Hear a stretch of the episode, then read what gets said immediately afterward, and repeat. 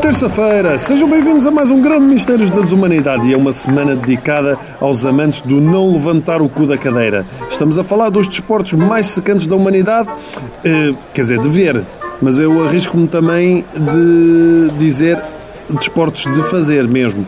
Porquê? Hoje vamos abordar duas variações da mesma seca, o cricket e o beisebol. Comecemos pelo cricket, que nasceu primeiro.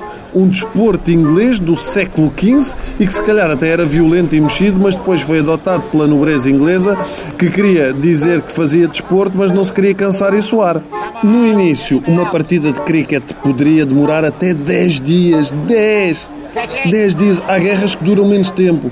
E se calhar umas até começaram por causa do cricket, sei lá. Hoje estamos muito mais rápidos no cricket. É só um dia inteiro naquilo. E o que é que é aquilo? É um, um arremessador que atira uma bola contra um defensor que tem um taco e tenta fazer com que a bola não bata em três pauzinhos que tem atrás de si. E é aqui que se percebe que foi um desporto inventado no século XV. Parece que foi inventado por putos que não tinham nada com que brincar. Não é um desporto particularmente cansativo também, do ponto de vista dos jogadores, já que uma parte dá assim para o gordo, ou então é a mesma opção para taparem assim mais facilmente os pauzinhos que estão atrás. A pontuação é espetacular.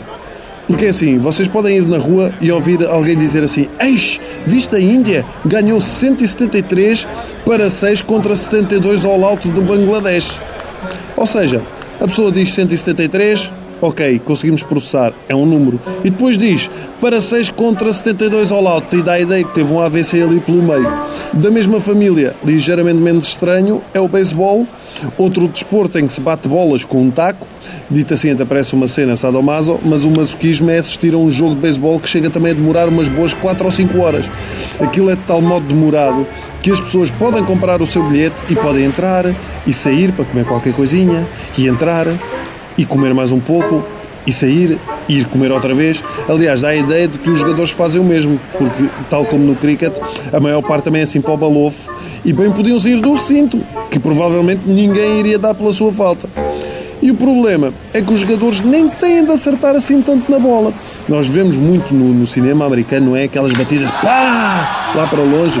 Mas um batedor de beisebol pode falhar dois terços das vezes que ainda assim é considerado bom jogador. Porquê? Porque a percentagem de eficácia está nos 0,34. Ou seja, quem está ao longe, numa tarde de beisebol, pode passar a tarde a ver um gajo a enxutar moscas com um taco, que é o que aquilo parece. Por trás do batedor está um apanha-bolas que, se levar com um taco na cabeça, o batedor, o gajo do taco, ganha. Ganha uma base, ganha pontos, ou o que é aquilo. Ora, não seria mais fácil o batedor dar logo no melão do apanha-bolas? Sempre era mais rápido.